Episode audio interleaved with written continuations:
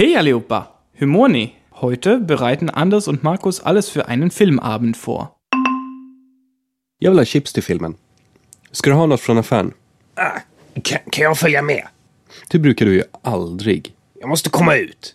Jag har inte varit ute på två dagar. F- Får jag välja film? Du bör välja film. Du vill aldrig se mina förslag. Och nu med översättning. Lasst uns die Übersetzung hören. Jag vill ha chips till filmen. Ska du ha något från affären? Ich will Chips zum Film. Willst du was vom Supermarkt? Kan jag följa med? Kann ich mitkommen? Det brukar du ju aldrig. Das willst du doch normalerweise nie. Jag måste komma ut. Jag har inte varit ute på två dagar. Får jag välja film? Ich muss mal rauskommen. Ich war zwei Tage nicht draußen. Darf ich den Film auswählen? Du bör välja film. Du vill aldrig se mina förslag. Du solltest den Film auswählen. Du willst nie meine Vorschläge sehen. Das Thema der heutigen Folge sind Hilfsverben. Eine von ihnen, wie etwa wollen und können, sind uns in den bisherigen Lektionen schon das ein oder andere Mal über den Weg gelaufen. Heute lernt ihr noch andere wichtige kennen, und zwar sowohl in der Gegenwart als auch der Vergangenheit und im Infinitiv. Also den drei Zeitformen, die wir bisher hatten. Da es eine Vielzahl an Hilfsverben oder besser gesagt Modalverben gibt, erklären wir euch hier erstmal nur die allerwichtigsten. Modalverben sind Hilfsverben, die meist zusammen mit einem anderen Verb stehen und auf das Infinitivkennzeichen at verzichten. Ein deutsches Beispiel kannst du lesen, beziehungsweise schwedisch kan du läsa. Das Modalverb ist in diesem Fall gebeugt und es folgt ein Infinitiv ohne at, also zu. Modalverben können aber auch einzeln stehen, also die Funktion eines Vollverbs übernehmen, wie im Falle von der Frage Kan du svenska? Kannst du Schwedisch? Eigentlich sind alle Modalverben unregelmäßig, was heißt, dass ihr unbedingt alle Formen lernen müsst. Beginnen wir mit dem Wort für können. Können ist auf Schwedisch kunna. Kunna wird im Präsens zu kann und im Präteritum zu kunde. Also kunna, kann, kunde. Ein Beispielsatz dazu. Joachim kann spela Piano. Joachim kann Klavier spielen. Joachim kann spela Piano. Kunna hat fast immer die Bedeutung können, teilweise auch dürfen, zum Beispiel im Satz Kan jag komma in? Darf ich hineinkommen? Dann haben wir vilja als nächstes Modalverb. Vilja ist wollen auf Deutsch. Im Präsens wird vilja zu will und im Präteritum zu ville.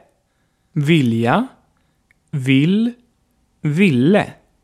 Als Beispielsatz nehmen wir Jag vill åka hem nu. Ich will jetzt nach Hause fahren. Jag vill åka hem nu. Dann gibt es noch vor. Vor heißt dürfen auf Deutsch und nimmt in der Gegenwart die Form vor an und im Präteritum fick. Vor, vor, fick. Eine Beispielsfrage, die auch Markus Anders im Dialog stellte, ist hier Får jag med? Darf ich mitkommen? Får jag följa med? Manchmal wird få auch in der Bedeutung müssen verwendet. Als Beispiel Du får prata lite mindre. Du får prata lite mindre. Dann haben wir das Modalverb skola, was viele Bedeutungen hat. Mal verwendet man es im Sinne von sollen, mal wollen und auch für die Bildung der Zukunft. Für dieses Verb muss man erstmal ein Gefühl entwickeln. Ein Beispiel für skola im Sinne von sollen ist Du ska inte stoppa köttbullar i näsan. Du sollst keine Hackbällchen in die Nase stecken. Du ska inte stoppa köttbullar i näsan. Im Sinne von wollen habe ich auch einen Satz für euch. Ikväll ska vi gå på bio. Wir wollen heute Abend ins Kino gehen. Ikväll ska vi gå på bio. Die Form für Skola in Präsens ist übrigens ska, öfter skall geschrieben als gesprochen aber. Und im Präteritum skulle. Böra ist das nächste Modalverb, das wir uns ansehen. Es bedeutet auch sollen, wird aber im Gegensatz zu ska eher verwendet, wenn man jemanden etwas raten oder empfehlen möchte. Ska ist mehr ein Befehl, eine kräftige Aussage, wenn man seinen Kindern zum Beispiel etwa verbieten möchte. Die Präsensform von böra ist bör. Als Beispielsatz nehmen wir für böra Du bör klä på dig innan du går ut. Du solltest dir was anziehen, bevor du rausgehst. Im Präteritum wird böra zu bude und entspricht der deutschen Konjunktiv 2-Form von sollen. Borde inte du vara i skolan nu? Solltest du jetzt nicht in der Schule sein? Borde du inte vara i skolan nu? Gleich habt ihr es geschafft. Nur noch ein Modalverb. Das vorletzte Modalverb für heute ist, tja, es hat kein Infinitiv, aber auf Deutsch ist es müssen. Die Präsensform von diesem infinitivlosen müssen ist musste. Auch im Präteritum ist es musste und damit man die Gegenwart nicht mit der Vergangenheit verwechselt, umschreibt man musstest oft mit vara tvungen also gezwungen sein. Als Beispielsatz für die Gegenwart nehmen wir Du musst tvätta händerna före maten. Du musst dir die Hände vor dem Essen waschen.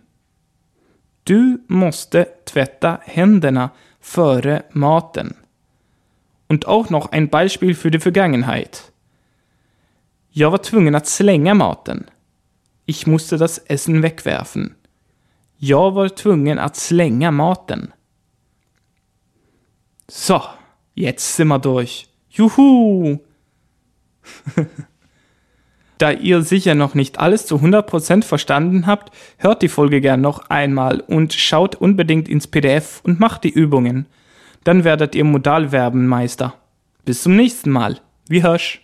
Schau mal bei sprichmalschwedisch.com vorbei für zusätzliches und interaktives Material für diese Lektion, Videos und weitere nützliche Hilfsmittel, um Schwedisch zu lernen und werde ein Teil der Sprich mal Schwedisch Community.